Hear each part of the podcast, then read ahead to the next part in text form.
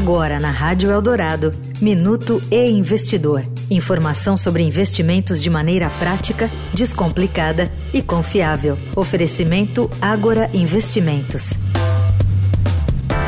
As sociedades anônimas de futebol, as SAFs, poderão abrir capital, lançar debêntures, promover crowdfunding de investimentos, montar fundos e fazer securitização, segundo o parecer de orientação 41 publicado pela Comissão de Valores Mobiliários.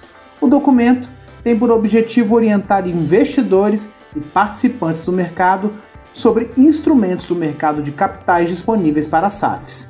Pelas regras, o controlador de uma SAF não poderá ter participação indireta ou direta em outras SAFs. Assim como as demais empresas, as SAFs deverão informar a CVM quando um acionista atingir uma participação acionária acima dos 5%.